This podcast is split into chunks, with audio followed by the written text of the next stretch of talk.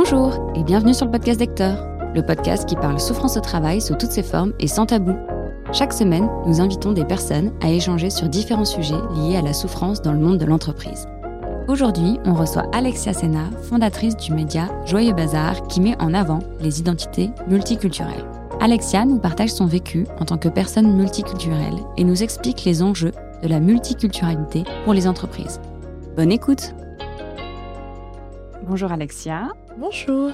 Bienvenue sur le podcast. Est-ce que tu peux, s'il te plaît, te présenter pour nos auditeurs? Je m'appelle Alexia Sena, je suis française et camerounaise. Je tiens à me présenter comme ça, même si ça n'est pas exactement vrai, mais on en reparlera peut-être.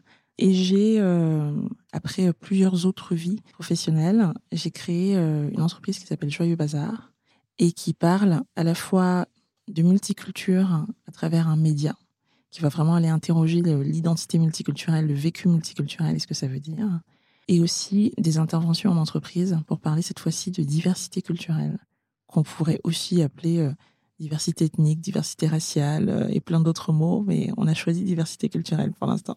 Est-ce que tu peux nous raconter comment est né ce projet Joyeux Bazar? D'où c'est venu? Joyeux Bazar, initialement, c'était un podcast. Donc, euh, la genèse en fait de Joyeux Bazar, en tout cas du podcast Joyeux Bazar, c'est que il y a quelques années, il y a cinq ans maintenant, on a décidé en famille, donc avec mon mari et mes enfants, de partir vivre un an au Cameroun, qui est donc mon pays, qui est le pays de mes parents, et dans lequel j'ai vécu euh, de mes 5 à mes 15 ans. Et on a décidé de s'offrir une année parenthèse comme ça et d'y aller en famille. Il y avait plusieurs raisons. L'une d'entre elles, assez importante, c'était de d'immerger en fait les enfants dans leur autre culture, celle que qu'ils connaissaient mais qui était présente de façon minoritaire, d'autant plus minoritaire que moi en termes de transmission, euh, j'étais pas au top parce que euh, justement cette culture euh, camerounaise, je l'avais mise en sourdine pendant très longtemps et donc je me sentais pas très armée pour pour transmettre des choses à mes enfants. Donc j'étais super qu'ils puissent s'immerger et finalement capter par eux-mêmes des éléments de, de cette culture. Et très peu de temps avant le départ, j'ai réalisé que de manière inconsciente, j'espérais aussi, j'attendais aussi de ce voyage qu'il me reconnecte justement à mon histoire camerounaise, à mon identité camerounaise dont je m'étais euh, coupée depuis pas mal de temps. Donc on est parti comme ça pendant un an, on est resté 13 mois exactement au Cameroun. Et pour faire pas trop long, ça a été 13 mois de, de Lost in Translation pour moi, où quotidiennement je me rendais compte que je n'avais plus les codes de ce pays que je ne comprenais pas forcément les gens. Je comprenais chaque mot qu'ils disaient, mais je ne comprenais pas le sens, et notamment le sens caché, profond de, de, ce qu'ils me disaient. Et je voyais euh, dans leurs yeux qu'ils venaient de comprendre que je ne comprenais pas, en fait. Donc ça m'a valu euh, beaucoup d'incompréhension au pluriel, avec des gens plutôt euh, bénignes et parfois certaines plus profondes qui m'ont vraiment questionné sur est-ce que c'est encore chez moi ici, en fait. Je me sens bien, j'ai un sentiment d'appartenance assez profond mais pas constant. Et j'ai vraiment des moments où je me dis, mais qu'est-ce que je fais là? Et je peux pas, je peux plus vivre ici parce que vraiment, je comprends rien. Et donc, euh, quand on est rentré en France, j'étais en proie à tous ces questionnements-là. Il se trouve que j'avais fait de la radio au Cameroun. Et donc, euh, mes amis ici me disent, mais tu devrais faire un podcast. Un quoi? Donc, le temps que je comprenne ce qu'est le podcast, que je me convainque que ça pouvait intéresser d'autres gens que moi, et que je lutte contre le syndrome de l'imposteur qui dit mais il faut maîtriser la technique, tu sais pas faire, il va falloir se vendre sur les réseaux sociaux, non seulement tu sais pas faire, mais en plus t'aimes pas ça. Voilà, ça m'a pris une bonne année et demie et, le podcast est né en, février 2020 avec l'idée de d'aller chercher, d'aller interroger d'autres personnes multiculturelles pour savoir comment elles, elles se débrouillaient avec le schmilblick finalement et comment elles vivaient tout ça euh, et, peut-être trouver des réponses pour moi. Tout à l'heure, tu disais que tu avais euh, je me souviens plus les mots que tu as utilisés, mais que tu avais mis de côté ta, mmh. tes origines quand tu es arrivé en France, euh, j'imagine. Qu'est-ce qui a fait que tu as mis ça de côté euh, et est-ce que tu sais pourquoi? Alors, j'ai mis de côté euh, ma camerounité. moi, je suis née en France, donc j'ai mis de côté ma camerounité quand je suis revenue en France. Donc, après les 10 ans de Cameroun, je suis revenue en France et j'avais 15 ans et je suis revenue seule. Je suis revenue pour ma classe de première et puis pour la suite. Donc, je me suis retrouvée en internat et tout ça. Et je me suis retrouvée dans des environnements très majoritairement euh, blanc et français. Et même si j'étais imprégnée un petit peu, oui, de culture, alors à deux niveaux, parce que de toute façon, euh, enfin, tu vis en Afrique francophone, euh, ex-colonie, etc., tu es imprégné de toute façon de culture française. Et puis parce que on avait gardé des liens. Moi, je, je, revenais en vacances ici tous les étés. Euh. Mais l'expérience euh, estivale de touriste et l'expérience venir en France et s'y installer et vivre, pas du tout la même. On en revient à la question des codes. Donc là, je revenais toute seule et je me rendais compte qu'il me manquait plein de codes sur l'argot des jeunes, sur des pratiques de jeunes, sur la connaissance même du système scolaire et de ses opportunités, etc. Donc à la fois parce que dans mon entourage, il y avait que des personnes blanches, et aussi par, euh, je pense, stratégie totalement inconsciente, hein, mais d'intégration, de survie, d'assimilation. Maintenant, je mets ces mots là-dessus. J'ai commencé à les mettre à peu près quand je suis tombée enceinte. Ça a commencé à, affleurer ces questionnements-là. Mais voilà, pour toutes ces raisons-là, je me suis euh, coupée beaucoup de ma camerounité, tout en étant très... Euh, je retournais au Cameroun l'été, j'étais très heureuse en fait d'y retourner.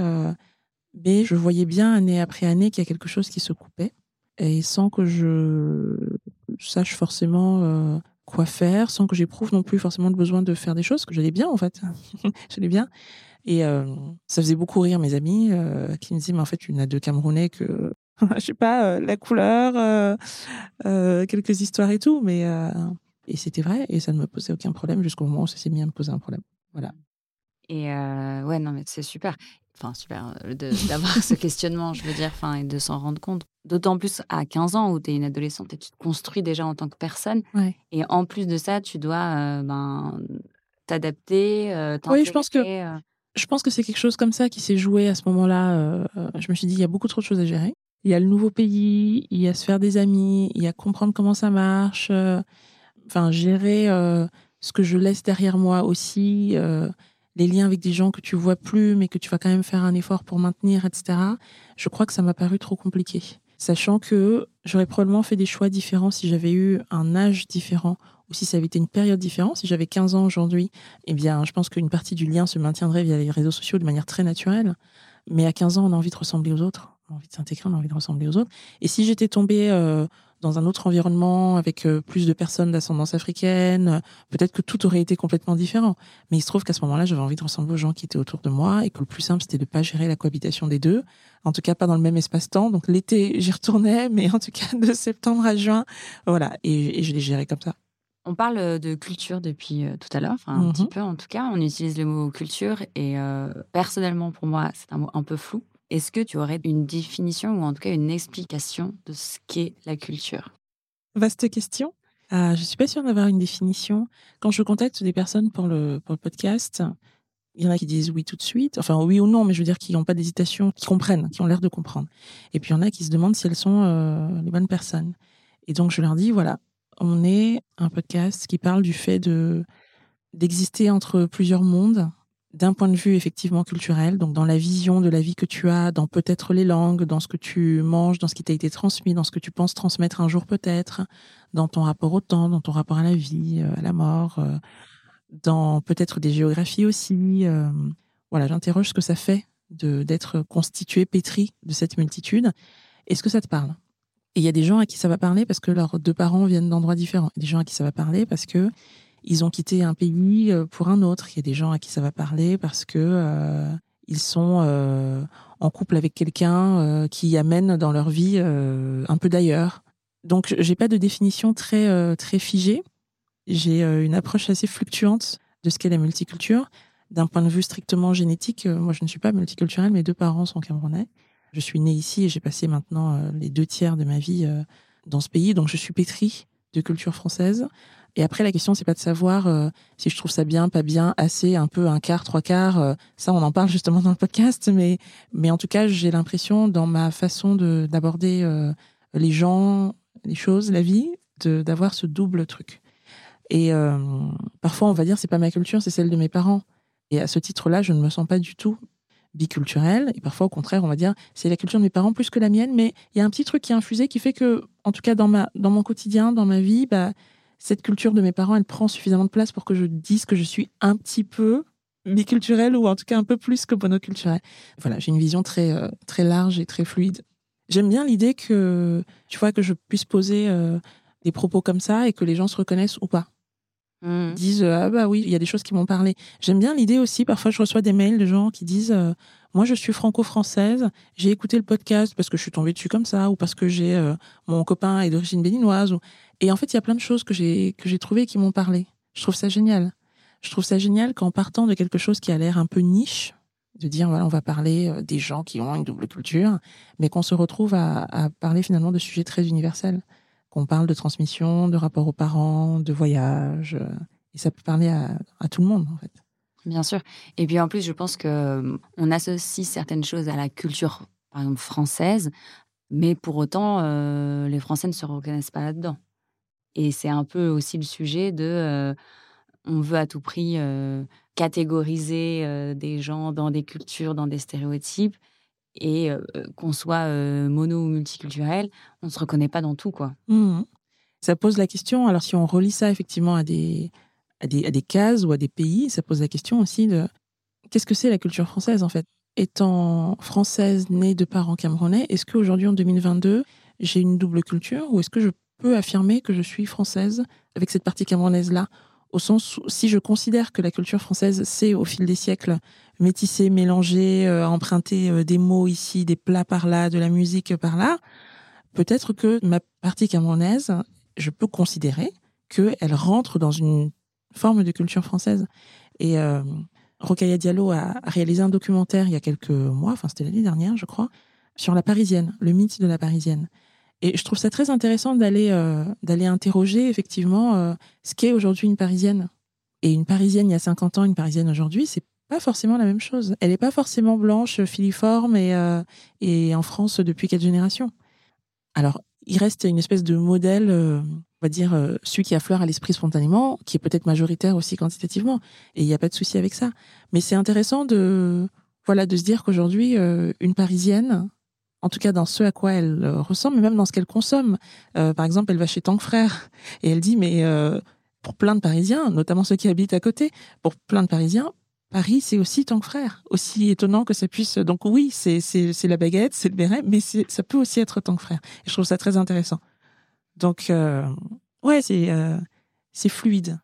C'est qu'est-ce qu'on partage dans un certain groupe et qui définit notre appartenance à ce groupe-là. Et après, chacun en fait ce qu'il veut et dilue peut-être avec d'autres choses et crée sa propre, euh, son propre mix. J'aime beaucoup ce que tu dis. Aujourd'hui, quelles peuvent être les difficultés ou les souffrances d'une personne multiculturelle euh, dans la société et dans l'entreprise? Quand j'ai créé le podcast, j'avais, euh, j'ai toujours un parti pris qui est de ne pas le centrer autour du regard de l'autre même si la réalité, c'est qu'on peut difficilement s'en extraire. Et sur la partie, euh, sur les activités plutôt entreprises, où on est sur du collectif, on est en plein dans le regard de l'autre. Mais sur la partie euh, média, ce que je voulais explorer, c'est déjà dans le rapport de soi à soi, comment on se considère soi quand on est euh, comme ça, quand on a une identité un peu mélangée, un peu emmêlée. Et je ne sais pas si c'est une difficulté ou une souffrance, mais je pense que le point de départ, c'est une forme de complexité une forme de complexité pour laquelle il n'y a pas toujours de place dans la société dans laquelle on évolue, parce que on catégorise tous. C'est plus simple, c'est ce qui permet à notre cerveau de ne pas passer trois heures à faire un truc qu'il pourrait faire en trois minutes. Et donc, quand on est à cheval entre deux cases, voire plus, c'est toujours un peu plus compliqué d'expliquer aux autres, mais aussi de se positionner soi. Donc ça, c'est le point de départ, c'est cette complexité-là. Je pense que la souffrance, elle peut naître de vraiment de la complexité en soi, qui est difficile à gérer, qui peut être un peu énergivore. Et après, on rajoute à ça le regard de l'autre, et selon comment il est, il peut rajouter effectivement des difficultés aussi. En entreprise, on en parlait tout à l'heure avant de commencer l'enregistrement, je ne sais pas si la difficulté, c'est tant la multiculture que, pour appeler un chat un chat, vraiment la différence culturelle ou la différence de couleur de peau. Mais je trouve que ça peut se rejoindre ça se rejoint quand tu es euh, justement quand tu t'identifies à quelque chose qui n'est pas forcément euh, reflété euh, de l'extérieur. Quand tu affirmes je suis noire et je suis française et que dans les lieux que tu côtoies ou les personnes que tu rencontres, on te renvoie seulement une partie de ce que tu es. Donc par exemple seulement à tu es noire ou tu es d'origine africaine ou tiens tu fais comme ça et c'est marrant moi je fais pas du tout ça, alors qu'il y a toute l'autre partie. Donc je pense qu'il peut y avoir une première difficulté sur cette injonction à la simplicité un peu, cette injonction à rentrer dans une case et toi qui essayes de bah, d'exister de manière plurielle. Et ça peut être euh, plus complexe encore que ça. Moi, j'ai un collègue avec qui j'ai, je bossais dans le conseil, donc j'ai quand même passé un certain nombre d'heures avec lui à travailler à, se raconter nos vies. Et au bout d'X années, en fait, je me rends compte que euh, il sait pas que j'ai vécu dix ans en Afrique. Et il me dit non, non, toi, t'es pas, euh, t'es noire, mais t'es pas africaine. Bon. Je dis oui, t'es pas africaine. Regarde, t'as jamais vécu là-bas et t'as pas d'accent. Et ça, ça m'a interrogé sur ce que je donnais à voir. Quand je parlais d'avoir mis de côté toute une partie de mon identité, ça m'a vraiment interrogé cette, euh, cet épisode sur Ah oui, donc en fait, je passe, tu vois, j'arrive à 9h et je pars euh, parfois à 19h, mais parfois à 2h du matin. Et en fait, ces gens avec qui je vis, du coup, plusieurs heures dans la journée, ne savent pas que j'ai passé 10 ans de ma vie au Cameroun, que mon enfance et mon début d'adolescence se sont passés dans ce contexte-là, et puis ces gens-là n'arrivent pas à imaginer que je puisse avoir un autre accent que celui que j'utilise avec eux au quotidien. Ça ne leur traverse pas l'esprit en fait. Donc là, on est vraiment sur de la, de la multiculture confrontée à une forme de simplification, même si euh, je porte l'entière, en tout cas une grande partie de la responsabilité hein, de ça, il n'y a pas de doute là-dessus. Et ensuite, il y a d'autres choses qui peuvent être effectivement euh, la couleur de peau. Et euh, c'est marrant parce que on a organisé une table ronde justement sur la diversité culturelle en entreprise. Et je me rappelle, je la cite tout le temps, hein, mais je me rappelle cette participante parce que ça m'a marqué, qui prend la parole à un moment et qui dit écoutez, moi, je suis née à Paris, j'ai toujours grandi ici, ma culture c'est quand même plutôt euh, la Côte de Veau que qu'autre chose. Et donc, quand on parle de diversité culturelle, moi, je ne sais pas de quoi on parle parce que j'estime que j'ai une culture française et parisienne. Donc, si en entreprise, je suis traitée différemment des autres, c'est pas un problème de culture, c'est un problème de couleur de peau. Et cette intervention, elle m'a vraiment marqué, elle m'a vraiment remise en question. Moi, j'utilise diversité culturelle quand je parle de, mes interventions en entreprise. Ça m'a vraiment remise en question et je me suis dit, euh, est-ce que c'est ça qu'il faut dire en fait? Et euh, le vocable que j'ai choisi est imparfait. Parce qu'effectivement, ce sur quoi j'interviens, il y a des questions de culture différentes, mais il y a beaucoup de questions aussi de couleurs de peau différentes et après, voilà, donc ça peut être la couleur de peau et ça peut être la culture dans ses différentes dimensions. Donc ça peut être les études qu'on a faites, ça peut être la religion qu'on a ou que les gens nous prêtent à voir. Ça peut être euh, l'endroit d'où on vient, en France ou à l'étranger. Donc les deux se chevauchent un petit peu. En tout cas, pour répondre plus directement à ta question, parce que ça fait un quart d'heure que je parle, en tout cas, qu'il s'agisse euh, de cette multiculture ou d'une différence, culturelle ou raciale. Euh, la difficulté, c'est celle de, bah, du regard porté par les autres au sein de l'entreprise, et puis même un peu par l'entreprise aussi en tant que personne morale, hein, institutionnelle, en termes de règles qu'elle met en place, de process qu'elle met en place, de protection qu'elle t'apporte ou non, etc. C'est euh, quel regard est porté sur ta différence par rapport à un modèle dominant. Et plus tu as de la diversité parmi les personnes qui sont là, et moins tu as le sentiment qu'il y ait un modèle dominant. Tu peux te dire, tiens, je m'identifie à Alexia, tu peux dire, mais je m'identifie plutôt à Pauline. En revanche, si tout le monde ressemble à Alexia, et bah toi, quand tu arrives et que tu ressembles à Pauline, euh, déjà, il y a. je lisais ce livre euh, de Marie da Silva il n'y a pas très longtemps. Mais elle disait il y a quand même une forme de violence à être euh, le seul, je sais pas quoi, dans la pièce, ou la seule, je sais pas quoi, dans la pièce. C'est déjà une forme de violence. Et effectivement, ça joue après sur la manière dont toi tu peux te projeter. Et ça joue aussi sur la capacité du collectif à se remettre en cause quand il faut, en fait, et à dire, mais c'est vrai qu'effectivement, Pauline, on l'a pas traité comme on aurait traité quelqu'un d'autre. C'est plus difficile pour le collectif de s'en rendre compte parce qu'il y a une seule Pauline. S'il y en avait plusieurs, on pourrait dire, ah, oui, c'est vrai.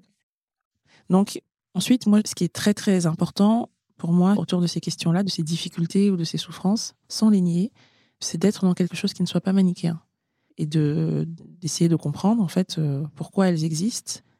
Et je pense pas que les personnes qui n'en font pas assez ou qui en font peu ou qui perpétuent un certain nombre de comportements euh, soient racistes. Je pense qu'on est dans un système raciste, tous et toutes.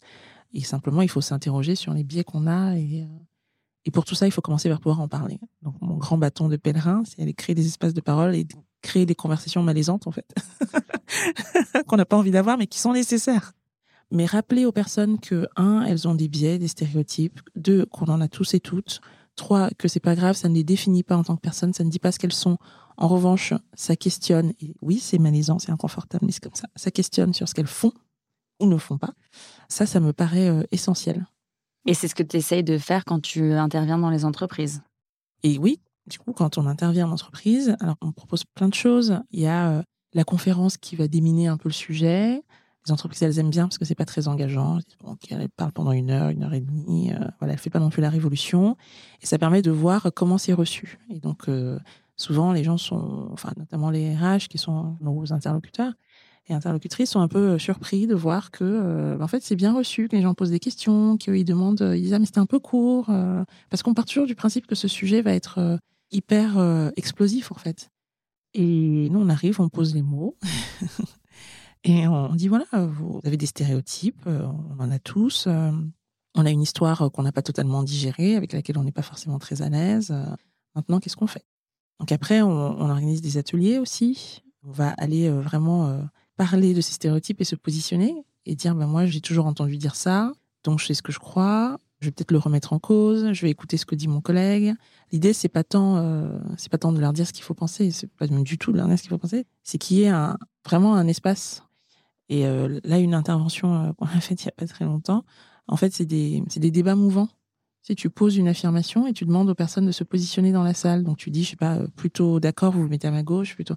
Et donc je dis, en recrutant des personnes qui ont des origines et des histoires différentes on apporte des idées différentes autour de la table en entreprise et on, booste la performance. Et donc là, j'ai un gros euh, consensus. Tout le monde se met du même côté pour dire, d'accord.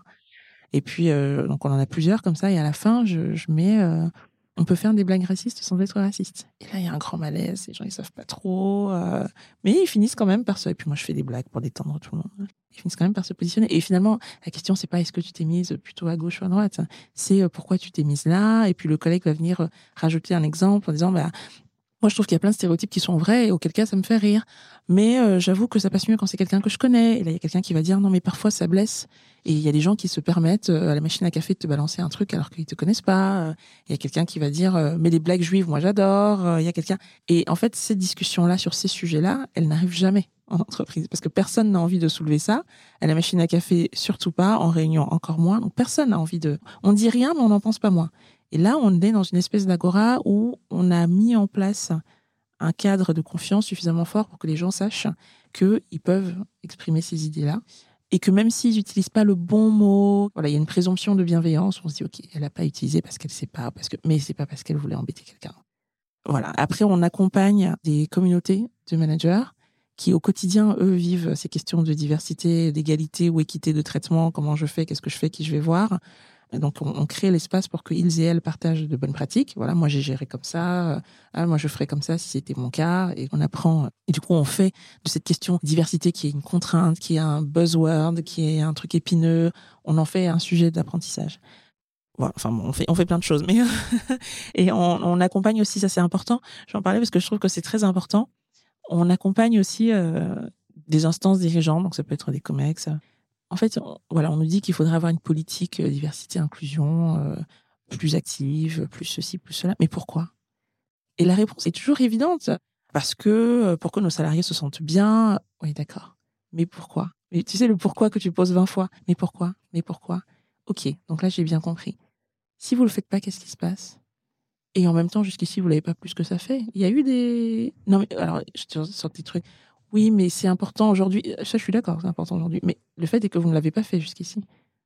Est-ce qu'il s'est passé quelque chose Donc, du coup, c'est quoi le vrai pourquoi? Qu'est-ce qui vous met en action? Et aussi, qu'est-ce qui jusqu'ici faisait que vous ne vous mettiez pas en action? C'est compliqué de bouger les gens sans avoir essayé de comprendre pourquoi jusque-là ils bougeaient pas. Et en fait, personne, ils vont pas te dire pourquoi ils bougent pas parce que c'est pas politiquement correct. Et je reste persuadée hein, que c'est pas une histoire de racisme et de voter Front National. C'est pas ça. Enfin, je veux dire, dans le lot, il y en a peut-être un ou deux. Enfin, statistiquement, il y en a forcément d'ailleurs un ou deux. Mais euh, de quoi tu as peur?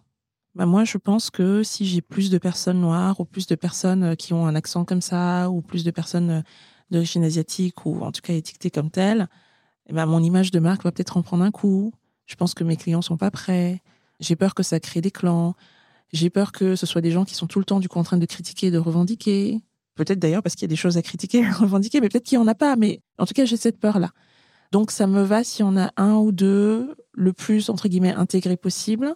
Donc, qui correspondent à un certain imaginaire, le plus proche de la blanchité finalement possible. Mais je veux pas qu'il y en ait trop. Et ça, c'est des choses que personne te dit. Nous, on crée le cadre de confiance, l'espace où les gens peuvent se permettre de dire ça. On fait des entretiens en one-to-one où on amène les gens à poser ça en leur expliquant qu'encore une fois, on les juge pas. Et que, par exemple, euh, l'idée que, euh, je sais pas, dans une boutique de luxe, par exemple, euh, si tu as entre guillemets trop, mais personne ne sait définir le trop, mais si tu as trop de vendeurs hein, pas blancs, bah, ça correspond pas forcément à l'image bah, de luxe justement qu'attendent les clients. Cette idée-là, elle est pas, le gars en face de moi, il l'a pas inventée. il l'a parce qu'elle est dans l'air. Elle est dans tout ce qu'il lit dans les médias, il est dans ce qu'il voit lui-même quand il rentre dans des boutiques, elle est dans, dans ce qu'il entend dans ses repas dominicaux en famille, il est dans, dans plein de choses euh, écrites et non écrites, verbales et non verbales, conscientes et inconscientes. Donc elle est dans le système dans lequel on vit. Donc il faut à la fois le déculpabiliser et en revanche vraiment l'amener au bout de la au bout de la c'est un jeu jeu d'équilibriste et et je sais que pour beaucoup de personnes, c'est pas assez radical, c'est trop gentil de dire mais il faut le déculpabiliser, c'est pas sa faute. Mais bon, c'est l'approche que nous on a choisie. Super. Où est-ce qu'on peut te retrouver? Et euh, si euh, on a envie que tu viennes euh, dans notre entreprise faire des interventions, comment on peut te contacter? Eh bien, on, on cherche Joyeux Bazar, Joyeux Bazar Podcast. Le podcast est sur toutes les applis de podcast et puis sur le site web joyeuxbazarpodcast.com. Il y a à la fois les médias et puis euh, tout ce qu'on propose pour les entreprises. Super. Bah, merci beaucoup, Alexia. Bah, c'est moi, merci. C'était super euh, enrichissant comme conversation. Ouais, j'ai adoré. merci beaucoup. C'est moi. Merci d'avoir écouté ce podcast jusqu'au bout. On espère que cet épisode vous a plu. Si c'est le cas, on vous invite à nous suivre, laisser un avis et partager l'épisode autour de vous. Vous pouvez nous rejoindre sur Instagram, at Hector-podcast, pour être les premiers à être informés des sorties de nos prochains épisodes et échanger avec nous. À la semaine prochaine! Ce podcast a été enregistré au studio La Poudre de la Cité Audacieuse.